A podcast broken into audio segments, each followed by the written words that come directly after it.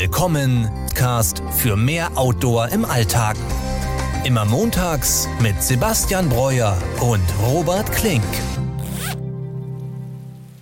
Ja, und damit herzlich willkommen zur 17. Folge unseres Podcasts Zeltgespräch. Endlich wieder mit mir, Robert Klink, und auch mit Sebastian Breuer. Sebastian, grüß dich.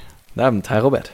Ja, endlich wieder mit mir, muss ich sagen, weil letzte Woche ist unser Podcast ja ausgefallen. Ich bin leider an Corona erkrankt. Schon letzte Woche Samstag war das, glaube ich, als ich positiv getestet worden bin. Und ja, das hat dazu geführt, dass ich echt dann am Sonntag schon relativ viel gemerkt habe und ja nicht so in der Lage war, da den Podcast zu machen. Deswegen sorry nochmal und vielen Dank für die ganzen Genesungswünsche, die ich erhalten habe. Ich habe auf YouTube so ein kleines Kommentar abgelassen, dass der Podcast sich verschiebt und ähm, ja, deswegen freuen wir uns, dass wir es heute wieder machen dürfen. Sebastian, du warst letzte Woche auch nicht so gut drauf, ne? Erkältung, glaube ich. Ja, ich äh, habe mich wieder beim am Snowboarden versucht und äh, da dann doch irgendwie nasse Füße gehabt für, für den ganzen Tag und deswegen war ich am Montag auch ein bisschen im Delirium, auch Snowboarden als Anfänger, wer es kennt, super anstrengend, man fällt sehr oft hin, man mhm. muss wieder aufstehen und es ist wirklich anstrengend, das alles zu machen, deswegen war ich quasi ein bisschen froh, dass wir das verschieben konnten. Ich hatte ja selber auch Corona vor einiger Zeit und äh, bei mir war es jetzt nicht ganz so schlimm. Ich glaube, dich hat es ein bisschen mehr äh, mitgenommen. Du bist auch äh, ja, länger positiv gewesen, sag ich mal.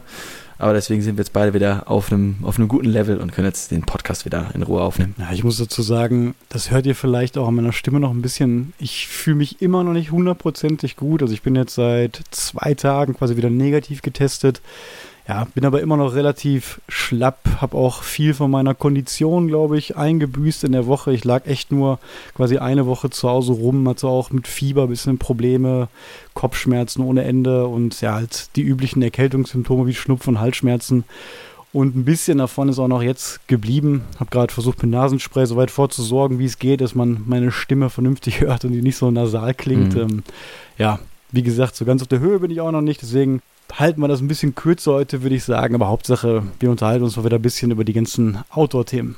Aber ist natürlich schon ein bisschen erschreckend. Das könnte einem ja im falschen Zeitpunkt dann schon einen guten Strich durch die Hiking-Tracking-Pläne äh, machen, ne? wenn es im falschen äh, Zeitpunkt kommt. Äh, deswegen eigentlich gut, dass, dass wir beides jetzt schon hatten.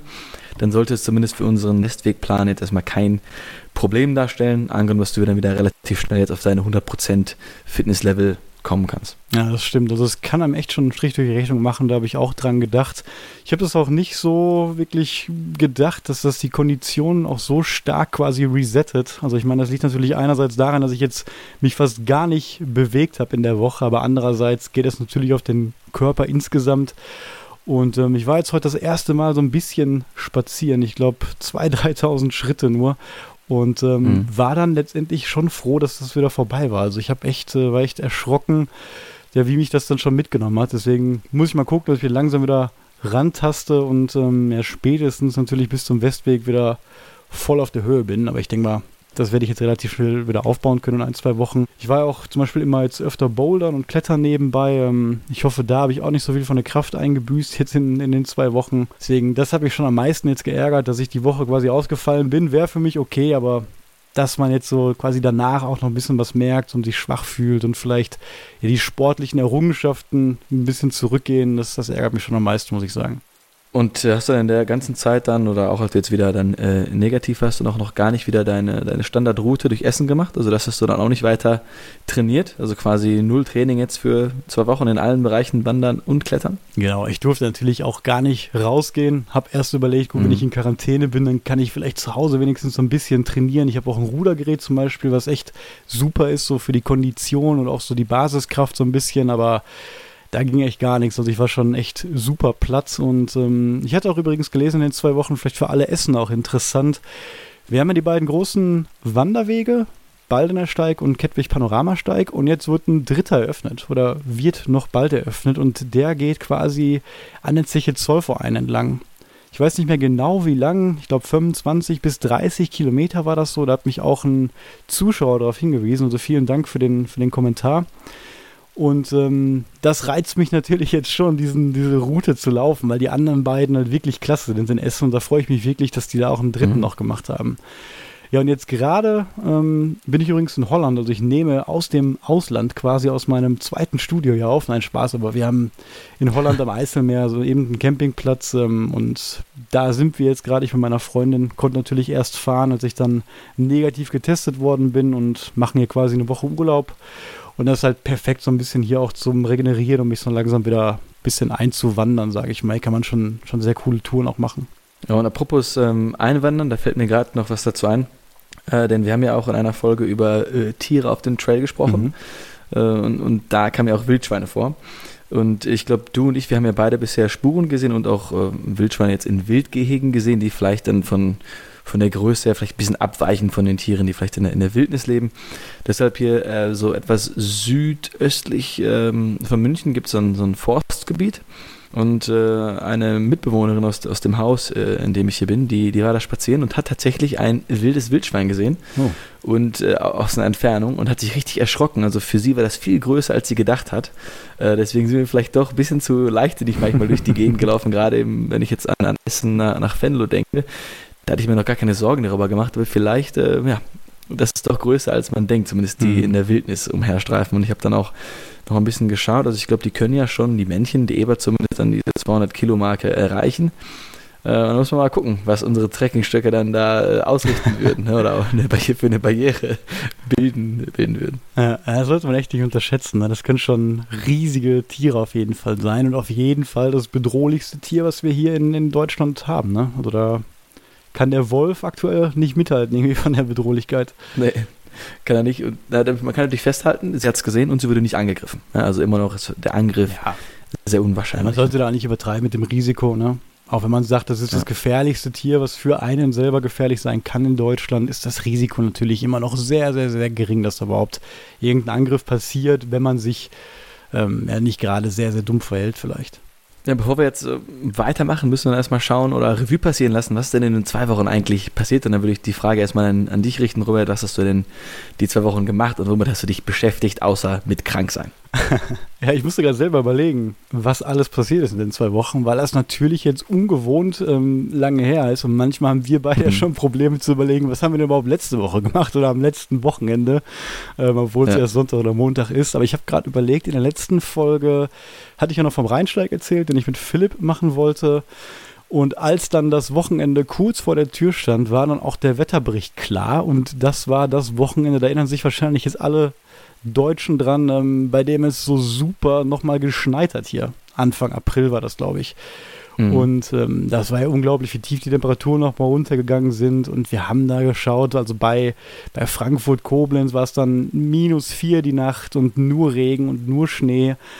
Und dann haben wir relativ schnell auch gesagt, lass uns das lieber nicht machen. Vor allem, weil wir jetzt quasi an der Lorelei wären. Die Königsetappe sagt man auf dem Rheinsteig, also wirklich mit die schönste Etappe, auf die ich mich auch sehr gefreut habe. Da gibt es auch diesen schönsten Ort der Welt, den ich gerne mal äh, sehen wollen würde. Habe ich, glaube ich, auch schon mal von erzählt. Und mhm. ähm, man stellt sich das natürlich dann alles immer ja warm vor im Sommer oder im Frühling mit, mit schönem Sonnenschein und so. Ich erinnere mich da auch an die ersten Etappen, die wir letztes Jahr im Frühling gemacht haben, was wir da alles gesehen haben von Natur. Also wir haben da, ich denke da immer an diese Kastanienallee, die wir da über dem Rhein hatten, das sieht man auch im Video. Und das wäre schade, wenn man diese schönen Passagen jetzt eben bei so einem Schnee gelaufen wäre. Geschweige denn, dass wir wahrscheinlich auch wieder noch, genauso wie bei unserer Fenlo-Tour, vielleicht einen extra dünnen Schlafsacklayer noch mitgenommen hätten. Ähm, deswegen haben wir das verschoben und wollen das im Mai machen und da quasi die beiden letzten Wochenenden an einem Stück verbinden. Das wären sowieso zwei Kurzetappen gewesen, quasi jeweils irgendwie nur 50, 60 Kilometer. Und wenn wir dann quasi Wochenende plus einen Tag noch machen würden und so vier volle Tage mhm. hätten, dann würden wir es wahrscheinlich in einem durchschaffen. Deswegen machen wir das lieber. Und im Nachhinein war das sowieso dann auch die richtige Entscheidung, weil naja, dann das Corona-Thema eben kam. Meine Freundin war dann zuerst positiv getestet und ich dann zwei Tage später und das war eben genau das Wochenende, wo wir auf dem Rheinsteig auch wären. Deswegen, ja, hätte das alles sehr schlecht gepasst und ähm, wir waren im Nachhinein froh, dass wir das dann verschoben haben.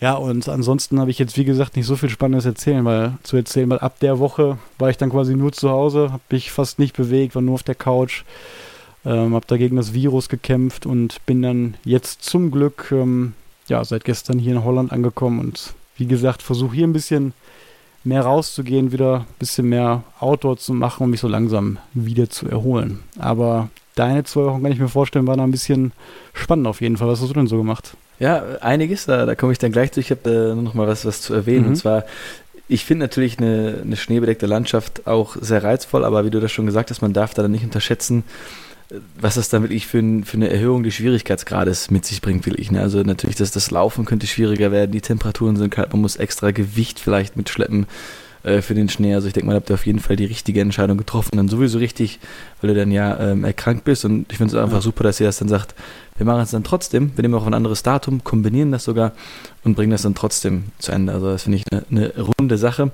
Ich kann ja auch gucken, ob ich da vielleicht sogar auch noch äh, mir einen Tag freischaufeln kann. Super, ja und äh, mitkommen kann, auch als, als Training wieder. Mhm. Für, für den Westweg natürlich wäre wär perfekt. Das ist ja sogar gar nicht mehr und so weit jetzt von München, sage ich mal, weg wie ja. Essen. Ne? Wir müssen ja selber drei Stunden dahin fahren, deswegen mhm. ähm, ist das für uns auch gut, wenn wir das an einem Wochenende statt zwei machen. Das ist ja bei Frankfurt, dann endet das ja und ja, kannst du dir überlegen. Ja, das ist in der Nähe, das schaue ich mir nochmal an. Äh, zu meinen zwei Wochen, ich habe ähm, an dem Wochenende, wo sehr viel Schnee war, nochmal die Zeit genutzt, noch einmal aufs Board zu steigen und bin dann als klassischer Münchner ins Skigebiet Wilder Kaiser gefahren und bin dann nochmal den ganzen Tag auf dem Snowboard gewesen. Ähm, mittlerweile auch viel besser. Also ähm, man merkt schon, dass das ganze Hinfallen und das Üben zahlt sich aus. Mhm. Man muss halt dranbleiben. Äh, es ist äh, vielleicht in meinem Alter ein bisschen, bisschen schwerer. Man hat ein bisschen mehr Angst vom Fallen, äh, hat nicht mehr so die, die guten Gelenke, aber das hat noch ganz gut funktioniert und ich habe auch dann die erste schwarze Piste gemacht. Okay. War ich natürlich besonders stolz drauf. Von Wie oft Blau beim letzten Mal. Schon? Das war jetzt das dritte Mal, dass mhm. ich unterwegs war.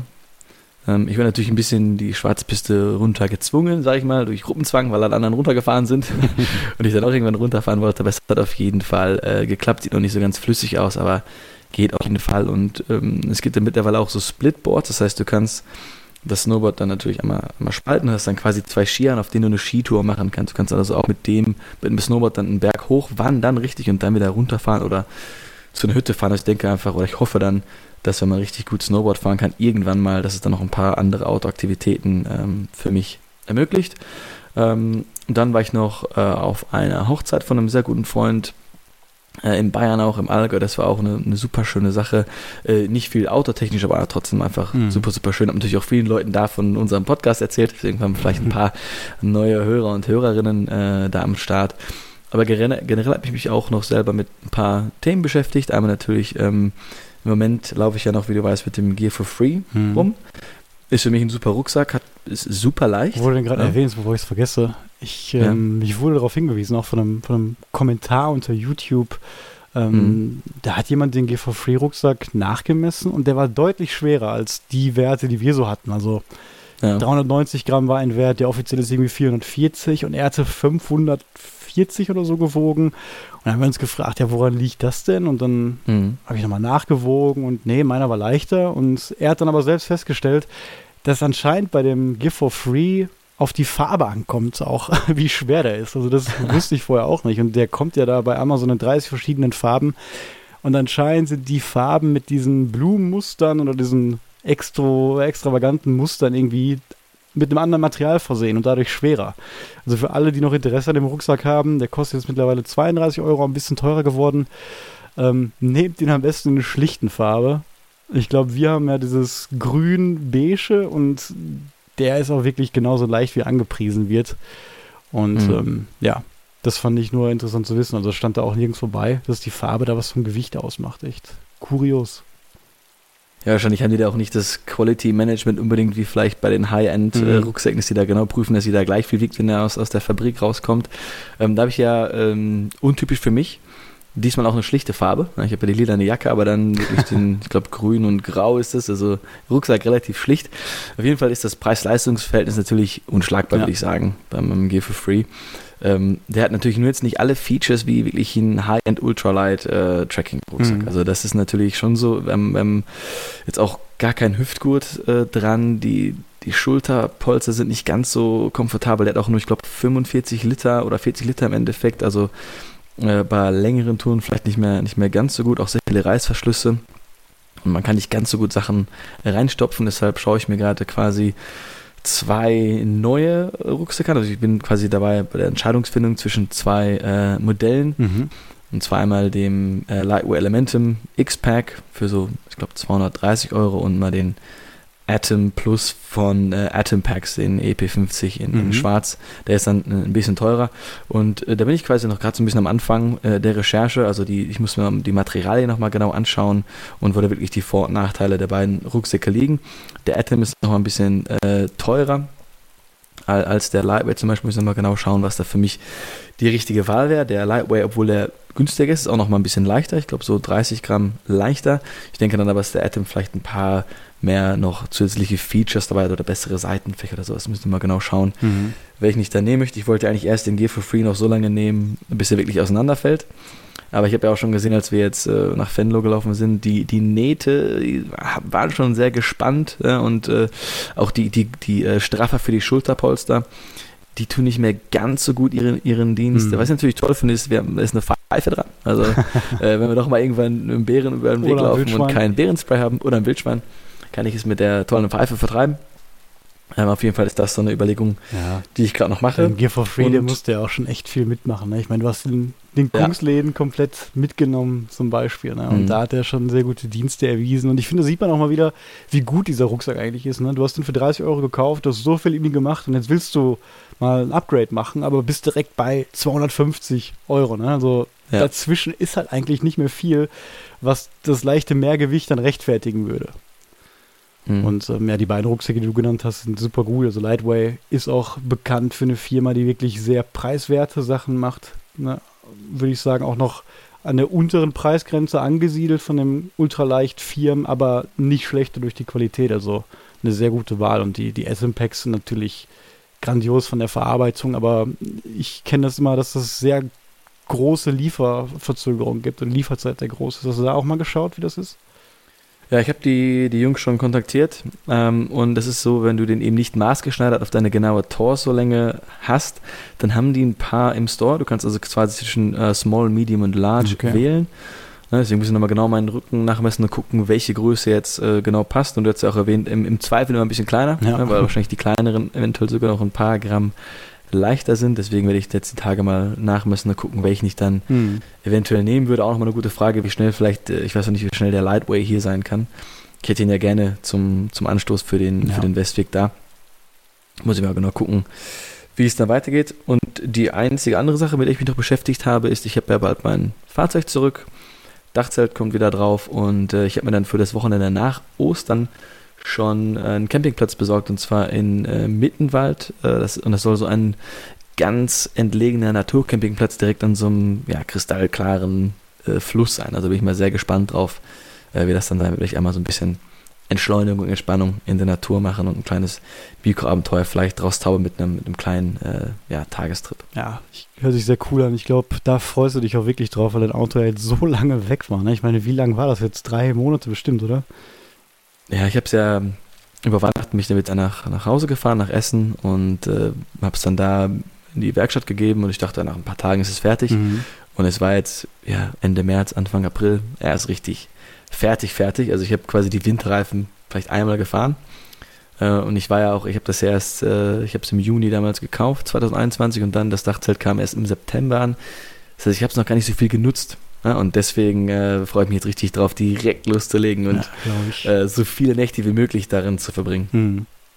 Ja, und wir haben uns gedacht, heute im Podcast, da das ja so eine kleine Füllerfolge, sage ich mal, ist, ähm, die vielleicht jetzt auch nicht so lange geht, wollen wir, wie auch schon vor zwei Wochen erwähnt, mal so ein bisschen eure Fragen beantworten oder über eure Packlisten sprechen. Und Sebastian und ich haben mal so drei Sachen hier rausgepickt, drei Fragen, die wir so bekommen haben, teilweise als Kommentar oder auch als Direktnachricht bei Instagram, über die wir so sprechen wollen. Ihr könnt uns natürlich ähm, immer noch weitere Packlisten mal äh, schicken. Vielleicht wird das auch so eine regelmäßige Sache, dass wir offen mal so ein paar Sachen besprechen oder beantworten. Und natürlich freuen wir uns auch immer über Feedback, sind da ähm, auf jeden Fall immer dankbar. Und ähm, da haben wir konkret auch noch eine Frage, zum Beispiel geht's ja, hört ihr im Hintergrund die ganze Zeit unsere Regengeräusche, das haben wir auch im Teaser schon mal gesagt. Ne? Unser Gedanke war, dass das so ein bisschen entspannt sein soll. Und im Zeltgespräch sind wir auch quasi in unserem virtuellen Zelt hier, wo der Regen so ein bisschen drauf prasselt und Wir haben da eigentlich immer sehr positives Feedback bekommen, aber jetzt gab es schon ein, zwei Meldungen mal, dass die Leute dachten, das wäre irgendwie so eine Art Mikrofonrauschen im Hintergrund, also ein Störgeräusch oder dass die dadurch unsere Stimmen nicht so laut hören konnten. Ich kann mir schon vorstellen, dass das bei manchen Lautsprechern vielleicht, wenn man das über dem Handy irgendwie anmacht oder in einem Auto, was irgendwie nicht mehr so gute Lautsprecher hat, dass das da so ein bisschen komisch rüberkommt. Deswegen könnt ihr uns gerne noch mal ein Feedback geben, wie ihr das mit den Regengeräuschen findet. Ich habe da auch mittlerweile das manchmal ein bisschen lauter gemacht, ein bisschen leiser, aber eigentlich persönlich, wenn ich mir die Folgen so anhöre, finde ich das immer relativ entspannt. Oder was ist das so, Sebastian? Also wir haben das extra so gewählt, weil das eben quasi ja, den, den Natursound ein bisschen dann in eure, in euer Auto, in eure Kopfhörer, in euer Wohnzimmer äh, bringen soll. Also das war für uns eigentlich sehr positiv angedacht, aber natürlich, wenn es wenn das irgendwie doch als störend empfunden wird, können wir natürlich das vielleicht ein bisschen runterdrehen oder auch mal eine Folge rauslassen mhm. und gucken, wie, es, wie es das dann entwickelt. Aber generell finden wir das ein super entspannendes Geräusch, weil wir natürlich auch gerne in der Natur dieses, dieses Geräusch hören. Oder vielleicht können wir es auch umändern und unser berühmtes Vogelgezwitscher als Hintergrund machen. Ja. Können wir mal so einen Test machen. Nein, aber gib uns doch ruhig mal Feedback und sonst können wir es ja auch mal ohne vielleicht versuchen. Ich denke, da können wir ja so langsam mal mit den Fragen anfangen, die wir so erhalten haben. Ähm, welche Fragen hast du denn so bekommen auf deiner Seite, Robert? Ja, ich habe eine Frage von Stefan bekommen, der quasi auch einen neuen Kilt hat, nämlich einen 233er Apex Kilt, ähm, genauso wie ich den auch habe und wie Philipp den auch hat. Also wirklich ein Kilt, der ja, sehr, sehr warm ist, bis minus 3, bis minus 4 Grad auf jeden Fall hält aber dadurch auch ein bisschen sperrig ist. Und er hat konkret gefragt, ähm, ja, welche Rucksackgröße quasi er da so bräuchte, wie das mit dem Platz ist, was er da so zu erwarten hat. Und gleichzeitig hat er auch eine Packliste mitgeschickt, ähm, die wir uns mal gerne angucken können. Ich habe dir die auch schon mal geschickt. Können wir ein bisschen drüber mhm. gehen, ein bisschen Feedback geben. Und ähm, was man dazu sagen muss, er ist sehr groß, also 1,99 Meter. Wir sind ja auch nicht gerade klein, ich bin 1,89, deswegen die Probleme, die wir manchmal auch so ein bisschen mit dem Outdoor-Gear haben, die greifen wahrscheinlich für ihn noch ein bisschen mehr. Also ja. muss man natürlich Bescheid wissen, welches Zelt ähm, benötigt man da am besten. Die Isomatte müsste ein bisschen länger im Optimalfall sein, vielleicht sogar breiter und auch der Schlafsack, der müsste auch in der richtigen Länge sein. Und ich würde sagen, dann schauen wir uns die Packliste mal an. Ja, und er hat die, äh, die Packliste, ich habe die ja gerade vor mir offen, die du mir geschickt hast, und der hat das auch sehr schön unterteilt und äh, startet quasi ganz oben mit den Big Three oder Big Four, also Rucksack, Isomatte, Kilt, Slash, äh, Schlafsack und äh, Zelt.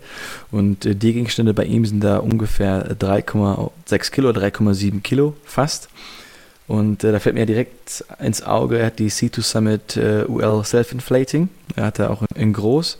Die, äh, die wiegt ja schon 709 äh, Gramm.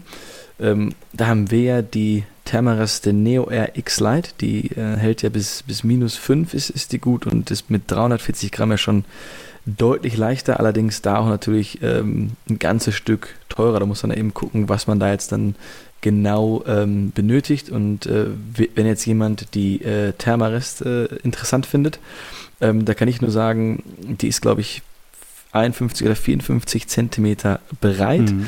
Und ähm, zum Schlafen für mich persönlich, für meinen Schlafkomfort, war es jetzt ein bisschen zu, äh, zu schmal, quasi. Die Länge fand, fand ich gut mit 1,83 für 1,85 klappt das gut und wir haben ja auch meistens noch unseren Rucksack oder eben de, äh, das Sitzkissen dann noch hinten dran. Also das von der Länge her passt das super. Ähm, ich denke, ich werde das eventuell austauschen gegen die äh, Regular White, die dann, äh, ich glaube, 64 oder 61 Zentimeter ähm, breit ist. Und ich sehe auch, er hat ja den, wie du gesagt hast, den, den Kilt, den mhm. Apex 230 in XL und da hätte ich nochmal die Frage, äh, du hast in einer anderen Größe.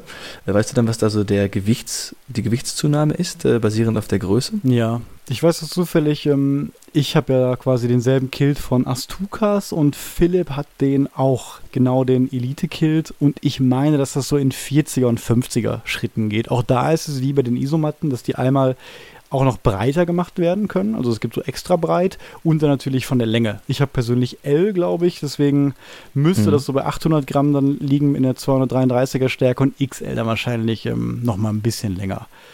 Und ähm, ich stimme auf jeden Fall zu, also wenn man die vier Sachen sich anguckt, da kann man natürlich am meisten Gewicht bei sparen. Da haben wir auch schon drüber geredet, mal über die Big Four, in der vorletzten Folge war das, glaube ich. Und da ist er jetzt bei 3,6 Kilo und das sind alles Top-Sachen auf jeden Fall. Der Rucksack ist natürlich jetzt mit einem Kilo nicht der leichteste, aber von Hyperline Mountain Gear ein sehr, sehr gutes Modell, sehr gut verarbeitet. Da ist ordentlich Platz, 55 Liter. Das Zelt, mhm. da muss er natürlich schauen, dass das auch für seine Größe passt. Tracker Tent, Stealth 2 verlängert. Also das passt anscheinend auch für zwei Personen. 1100 Gramm ist auch nicht zu viel. Und das, wo man wirklich sparen könnte am meisten, wäre jetzt natürlich die Isomatte. Da kannst du schnell die Hälfte des Gewichts sparen. Das ist ein größeren Komfortwert. Aber bist natürlich leider dann gerade auch wieder bei 180 Euro Aufpreis. Also die ist ja leider gerade sehr teuer, die Neo X Lite und auch ja. alle Konkurrenzmodelle. Die Nemo Tensor zum Beispiel wäre noch eine Alternative.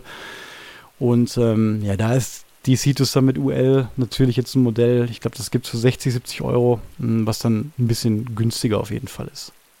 Ja, wenn man jetzt noch was anderes upgraden wollen würde, würde mir vielleicht als nächstes das Zelt irgendwie einfallen. Ähm, da muss man natürlich gucken, was auch für große Leute passt. Ähm, das wäre auch das Double Rainbow. Das war auch ein Grund, ähm, warum ich oder wir uns das ja auch geholt haben. Ähm, das ist eben auch sehr lang auf jeden Fall und auch hat eine gute Stehhöhe quasi. Also wenn man sich im Zelt hinsetzt, ähm, ist man auch als großer Mensch nicht direkt an der Decke, kann sich voll ausbreiten. Und wenn man das natürlich jetzt auch in der LI-Variante aus DCF hätte, könnte man da auch nochmal 400 Gramm sogar sparen. Ist natürlich dann aber bei einem sehr hohen Preis. Ich glaube, das normale Rainbow wiegt dann so 1000 Gramm und ähm, ja, hat dann wahrscheinlich die, also ganz ähnliche Größenmaße und ja, das wären so die Tipps, wo man dann auch ein bisschen sparen könnte. Aber ich finde, das ist schon auf jeden Fall ein sehr vernünftiges Zelt und ein sehr vernünftiger Rucksack. Also da würde ich außer der Isomatte, glaube ich, nicht mehr viel machen wollen. Ja, das gesamte Baseweight ist übrigens 8,1 Kilo. Und wenn man natürlich sieht, dass die Big 3 in der Liste 3,6 ausmachen, dann sieht man, dass da halt jetzt schon eine Menge Gewicht noch an den Kleinteilen hinzukommt. Und da würde ich sagen, kann man dann besser sparen. Also zum Beispiel gibt es da noch eine Kategorie Verpackungen. Und ähm, da ist mir zum Beispiel aufgefallen, dass da quasi ein wasserdichter Packsack für die Elektronik gelistet ist mit 155 Gramm. Und ähm, ja, da benutzt er quasi einen, einen sehr leichten Rucksack von Decathlon. Den habe ich auch zu Hause auch für eine andere Packliste mal benutzt. Das ist so ein kleiner 20 mhm. Liter Packsack und wiegt nur 150 Gramm, was super leicht ist. Ähm, ist eine coole Idee, den auf jeden Fall als, als Packsack zu benutzen. Da hätte man im Zweifel noch einen zweiten Rucksack, wenn man das bräuchte. Aber natürlich, wenn man jetzt die Elektronik wasserdicht einpacken möchte, dann geht das ja auch wesentlich ähm, leichter und man kann da sehr, sehr schnell jetzt auch wieder 140, 150 Gramm ähm, sparen. Genauso ist das bei den Lebensmittelsäcken, Müllsäcken, Pumpsack und wasserdichte Schlafsackhülle. Könnte man alles noch ein bisschen sparen, aber am meisten wird mir da jetzt natürlich dieser zweite Rucksack im Rucksack auffallen für die Elektronik. Ja, und dann kommen wir zu der Rubrik äh, getragene Klamotten. Die sind natürlich jetzt nicht in dem Base in den 8 Kilogramm mit drin, aber da würden wir auch gerne so zwei, drei Sachen einmal, einmal anmerken. Also es ist erstmal sehr, sehr gutes Equipment, das ist auch natürlich sehr individuell und das ist auch eine Rubrik, wo wir dann immer sagen, man guckt schon mal, was man vielleicht schon mal hat vom Sport, vom Wandern, was man vielleicht wieder äh, benutzen kann, dass man dann nicht alles ähm, neu kauft und hier gibt es viel, hat der, der Merino-Sache dabei, das ist dann einfach die, sag mal, ethische oder moralische Frage, die man sich dann stellt, möchte man das äh, nehmen oder nicht, hat alles ähm, Vor- und Nachteile. Die einzige Sache, auch gerade bei den Kälte- und Lagerklamotten, was uns aufgefallen ist, ist, dass hier noch eine Mütze steht. Äh, und wir haben ja schon öfter mal äh, von der Multifunktionalität beim, beim Tracking gesprochen. Und da ist natürlich dies, äh, das Buff oder das Schlauchhandtuch, das er auch hat, ähm, natürlich super dafür geeignet, das mit der Falttechnik dann auch als Mütze zu nutzen. Ja? Und natürlich im, im gleichen Zug dann auch noch äh, als Handtuch. Also er hat quasi, möchte eine Mütze mit dem und ein Handtuch. Das könnte man theoretisch alles mit dem Buff quasi äh, abfertigen. Und da kann man vielleicht auch nochmal einfach ein bisschen äh, weniger mitnehmen generell.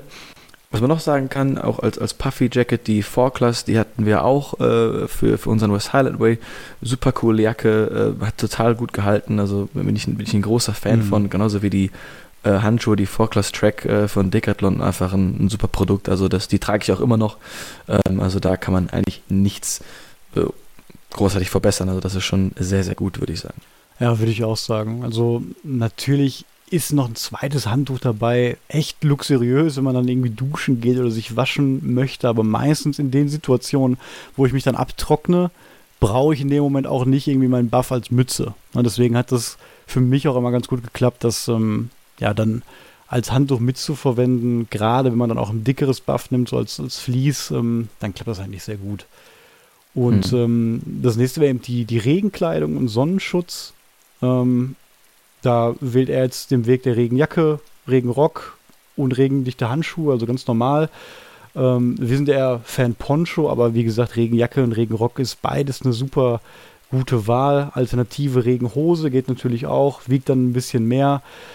Ähm, was ich jetzt hier in der Liste direkt natürlich sehe, Regenjacke 480 Gramm ist natürlich was, was man dann super schnell auch upgraden kann gegen was, was dann 100, 200 Gramm äh, wiegt. Aber in den Kommentaren wird auch schon mhm. von einer Frog Talks gesprochen, die dann deutlich leichter ist.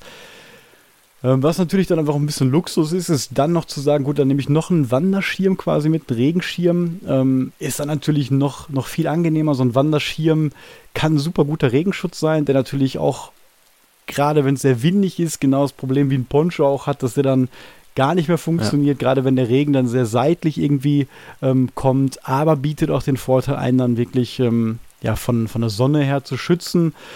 Und noch als kleiner Tipp, ähm, ich sehe hier, dass du überlegst, den Snow Peak Umbrella zu holen, 133 Gramm für 60 Euro. Und da gibt es von Montbell noch ein leichteres Modell für denselben Preis. Ich glaube, das wiegt dann nochmal 10 Gramm ähm, weniger könntest dir auch nochmal anschauen, wenn du dir so einen Wanderschirm zulegen möchtest, dann wäre das aus meiner Erfahrung ja noch eine leichtere Wahl auf jeden Fall. Ja, und da ist uns auch noch quasi eine gewisse Innovation aufgefallen im Sinne von äh, ja, Nachhaltigkeit, Minimalismus. Hier werden dicke äh, Putzhandschuhe getragen, quasi für die regendichten Handschuhe. Also dann hat er jetzt nicht irgendwie neue, teurere, ähm, richtige Handschuhe gekauft, die OMM, die wir zum Beispiel haben, sondern einfach gesagt, was habe ich denn zu Hause, was kann ich benutzen? Und zack, das hält dicht und ist äh, 83 Gramm auch völlig vertretbar. Das ist eine, eine gute und witzige Sache. Ja, auf jeden Fall eine, eine sehr gute Idee. Ähm, Habe ich so auch noch nicht gesehen und reicht natürlich erstmal auf jeden Fall. Ich meine, die ganze Zeit oder die ganze Woche würde ich dann nicht mit diesen Putzhandschuhen rumlaufen. Vor allem sind die auch ähm, ja gar nicht wasserdurchlässig. Das heißt, man wird sehr schnell darunter schwitzen wahrscheinlich. Ähm, aber für kürzere Touren oder so auf jeden Fall eine sehr, sehr gute Wahl. Und ähm, da sind halt sehr viele Gegenstände auf der, auf der Packliste. Ich glaube, wir müssen jetzt gar nicht alles noch einzeln durchgehen, aber was mir jetzt noch so groß auffällt, ähm, sind jetzt einfach einzelne Luxusgegenstände, wo natürlich jeder selber wissen muss, ob er die mitnimmt. Ähm, diese schwere Primus Klunken Bottle für, mit 0,7 Liter Stainless Steel wiegt natürlich dann eine Menge 175 Gramm. Ähm, könnte man natürlich dann ersetzen durch mhm. noch eine PET-Flasche. Ist natürlich schön, so eine Flasche noch beizuhaben.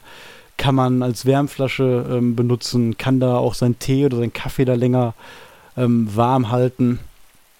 Und ähm, was mir sonst noch aufgefallen war, genau bei Hygiene und Notfall, genau, da war dieses Handtuch dann noch bei, haben wir schon drüber geredet.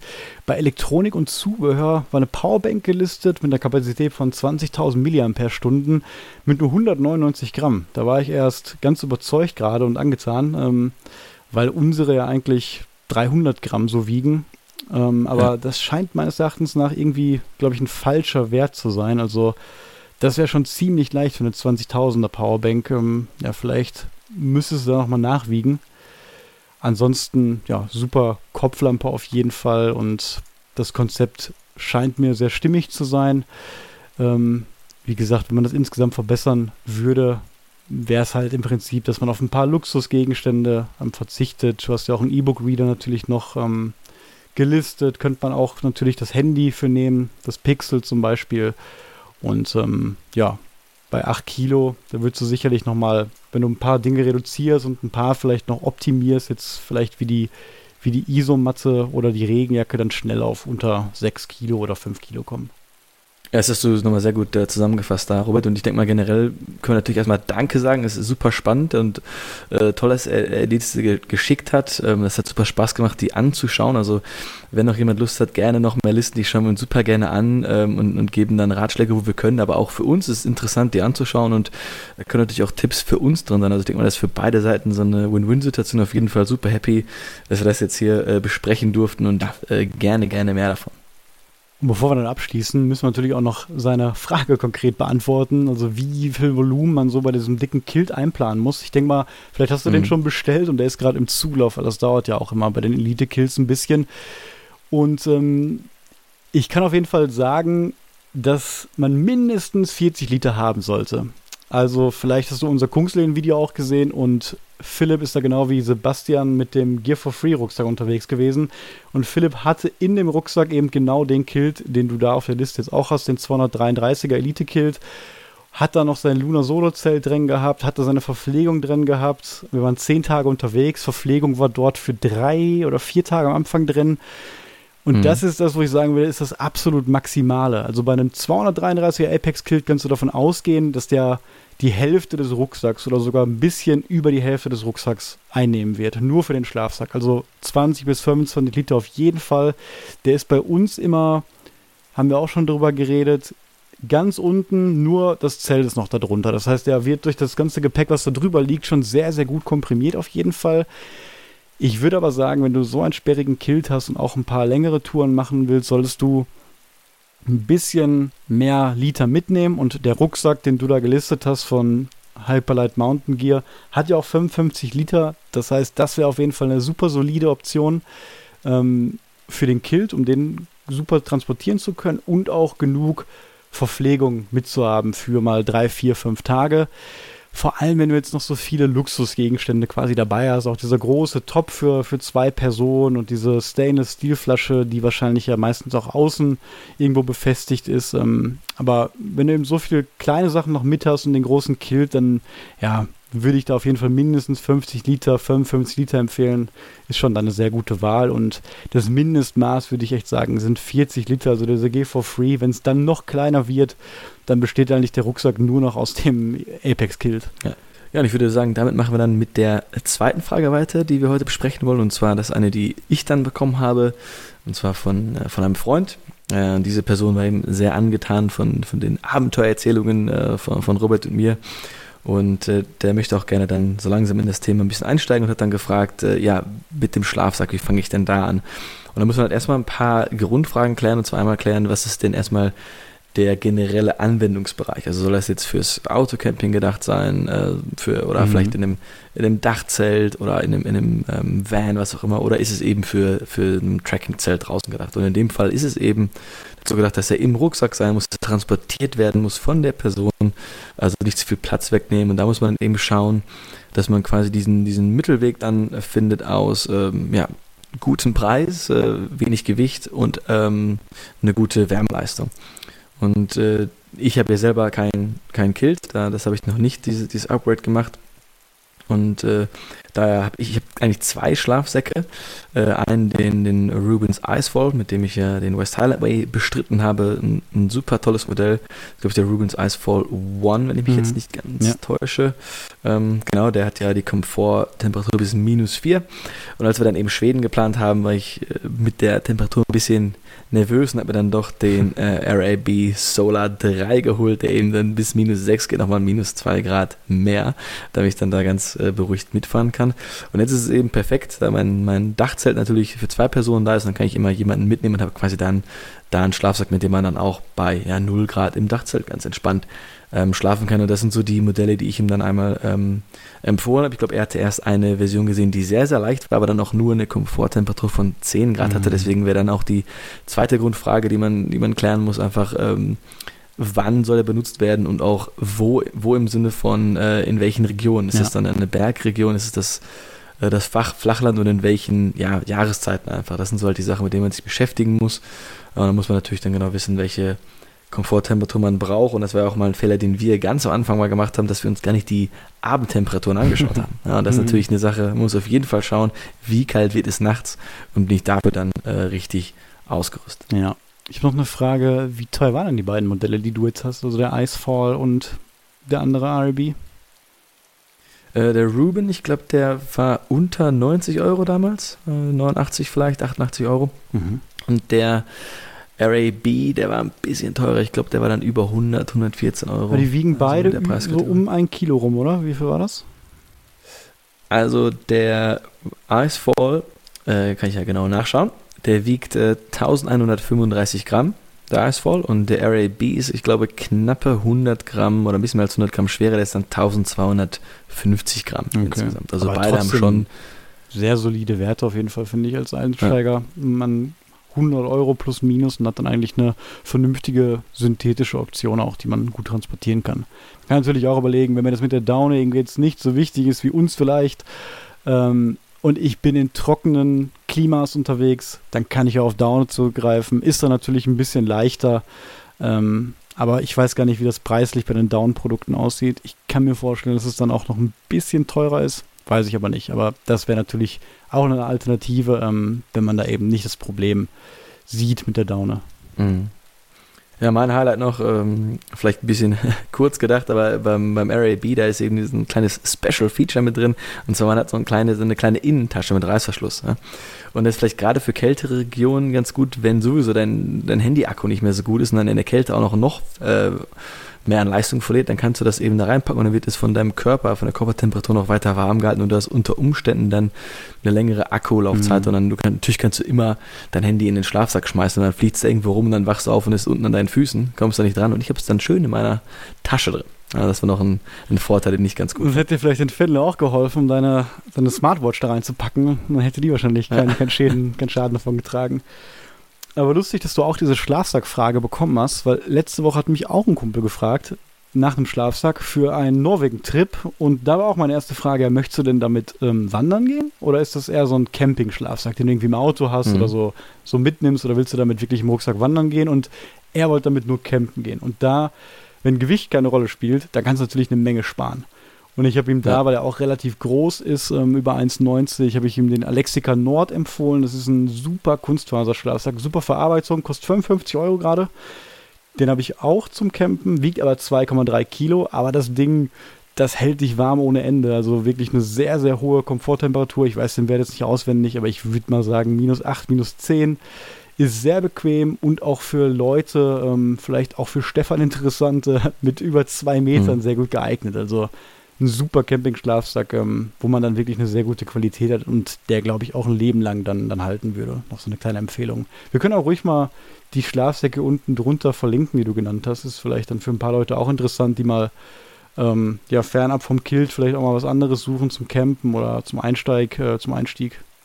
Ja, und dann quasi als äh, letzte Frage haben wir äh, noch was ganz Interessantes bekommen und zwar die Frage, wie connecte ich am besten mit Leuten? Also wie finde ich vielleicht Leute, die die gleiche Wanderung machen wie wir oder vielleicht äh, wie kriege ich auch Leute, mit denen ich das Hobby anfangen kann? Das ist natürlich immer eine, eine ganz wichtige Frage, die wir auch selber, glaube ich, schon dann mhm. privat von äh, ein paar Leuten gehört haben und ähm, da gibt es auch verschiedene interessante Möglichkeiten, ja. die du uns jetzt vielleicht ein bisschen näher bringen kannst. Ja, ich habe mir natürlich auch Gedanken darüber gemacht. Ich habe die Frage auch schon der Person selber geantwortet, aber die ist ja trotzdem vielleicht interessant für den Podcast. Und ich bin da so auf drei Möglichkeiten gekommen. Das erste ist natürlich, wenn ich vielleicht schon meine Freunde oder so gefragt habe, ähm, wollt ihr mal so eine Wanderung und Trekkingtour mitmachen und die haben alle keine Lust, dann muss ich vielleicht gucken, dass ich noch in den erweiterten Freundeskreis irgendwie gehe oder versuche dann das Ganze so ein bisschen schmackhafter zu machen. Nicht nur zu fragen, ja, ähm, möchtest du irgendwie mitkommen, sondern dann konkret zu sagen, hier fünf Tage Schweden oder so, das und das ist da, das erwartet dich, schöne Landschaft, schöne Erfahrung, vielleicht die, die Vorteile so ein bisschen aufzählen. Also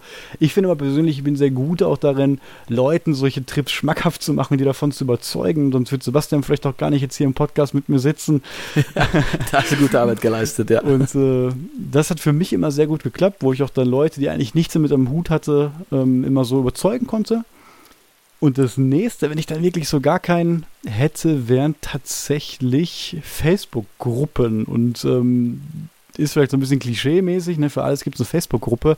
Aber gerade hier in NRW gibt es mehrere Gruppen, die sich einerseits mit dem Wandern an sich beschäftigen, mit den Wanderwegen, aber auch, wo es dann um so Wandertreffen geht.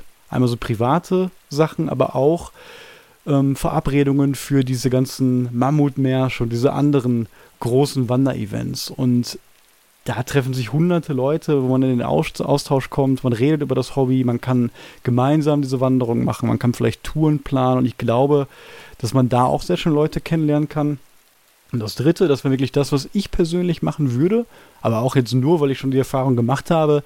Und das ist einfach, dass ich Trails laufen würde, die eine Trail-Community haben und wo ich weiß, da finde ich viele Leute, die dasselbe Hobby haben und die auch Leute suchen, mit denen man tracken gehen kann. Und das war, wäre für mich jetzt zum Beispiel der West Highland Way. Da wüsste ich, wenn ich da hingehe, auch alleine, ich habe super schnell mhm. Kontakt, ich lerne super schnell Leute kennen. Und ich würde garantiert jemanden finden, mit dem ich meine nächste Tracking-Tour in ein paar Monaten planen könnte. Genauso wie auf dem Kungsläden oder wenn man halt wirklich extrem ist, kann man natürlich nach Amerika und da findet man dann wahrscheinlich äh, hunderte neue Freunde auf diesen monatelangen Trails. Aber ja, ich kann mir vorstellen, sowas dann wie wir im Schwarzwald sind auf dem Westweg, was so finde ich der populärste deutsche Trail ist. Wir werden da sicherlich auch abends im Lager andere Gruppen kennenlernen, andere Wanderer an den Trekking-Camps abends. Das sind ja immer Plätze, die man sich auch mit anderen Leuten teilt. Man kommt ins Gespräch und wenn man dann darüber redet, ja, was macht ihr denn so nächstes Jahr? Was machst du so? Und man ist sich sympathisch, dann warum macht man das dann nicht zusammen? Ne? Und ich glaube wirklich, das Hobby ausüben dazu führt, dass man dann auch am meisten wirklich Leute fürs Hobby finden kann. Ja, auf jeden Fall. Also, ähm, was ich noch da hinzufügen könnte, ist, äh, ich habe ja schon mal in Vancouver und auch dann länger in London gelebt und da war äh, die App oder die Website Meetup immer sehr gut dafür. Ähm, da gibt es auch ganz, ganz viele Rubriken und super viel, ist natürlich vielleicht jetzt Vancouver nicht so ganz repräsentativ, weil da so würde jeder wandern geht, aber ähm, da hat man super schnell Anschluss gefunden und äh, da war quasi jedes Wochenende gab es ganz viele Gruppen für, ob du jetzt auf den Berg möchtest, durch den Wald oder in den See, also da gibt es auch super viele Leute, die vielleicht gerade zugereist sind und eben gerne draußen aktiv sind. Also da findet man super schnell Leute. Eine andere Idee, die ich auch selber quasi so ein bisschen umgesetzt habe, ist, ähm, dass man einfach auch mal so eine Initiative starten kann in der eigenen Firma. Dass man sagt, äh, je nachdem, wo man jetzt arbeitet natürlich, aber dass man jetzt sagt, äh, wir haben jetzt mal einen neuen Teams-Channel und da geht es jetzt ums Wandern. Wenn man Lust hat, gehen wir mal nach der Arbeit mal auf den Berg hoch, machen eine Nachtwanderung. Das haben wir jetzt gemacht, haben so eine, sind auf dem Berg hoch, haben oben Yoga gemacht und sind dann mit den Nachtlampen wieder runtergelaufen. Das geht vielleicht nicht so schnell in allen Bereichen immer. Dennoch kann man einfach mal so eine, so eine Idee starten und gucken, ob vielleicht ein paar Wanderbegeisterte in der Firma sind und dann kann man so das Hobby auch weiter ausbauen. Ja, sehr gute Ideen auf jeden Fall. Also ich denke schon, da gibt es zahlreiche Möglichkeiten. Ich kann mir auch vorstellen, dass das ähm, ja, ein bisschen blöd natürlich ist, ne, wenn man das gerne irgendwie mit jemandem machen würde, mit ein paar Leuten, aber man findet keine. Aber ich würde sagen, das kommt mit der Zeit auf jeden Fall. Und meistens, wenn man für solche Sachen Begeisterung zeigt, dann kommt es meistens im näheren Umfeld auch dazu, dass Leute dann fragen oder interessiert daran sind und an der Begeisterung quasi teilhaben möchten. Ja, und ich würde sagen, ähm, damit haben wir doch ein bisschen länger heute gesprochen, als ich eigentlich dachte. Ich fühle mich jetzt auch mhm. nach dem Gespräch wieder ein bisschen fitter, motivierter, hat mir auch persönlich gut getan. Aber ähm, ja, trotzdem Entschuldigung nochmal an alle so ein bisschen, äh, dass die Folge ausgefallen ist, dass ich heute auch wahrscheinlich nicht so, äh, so gut klinge hier, noch nicht so motiviert bin, aber ich denke mal, nächste Woche ähm, werde ich wieder topfit sein und freue mich dann auch auf die Folge nächste Woche. Ja, wunderbar. Dann hoffe ich, dass wir uns äh, nächste Woche in alter Frische und voller Gesundheit dann wiedersehen. Also Robert, weiterhin äh, gute Genesung Danke. und äh, auf Wiederhören. Bis nächste Woche. Auf Wiederhören. Bis dann. Ciao.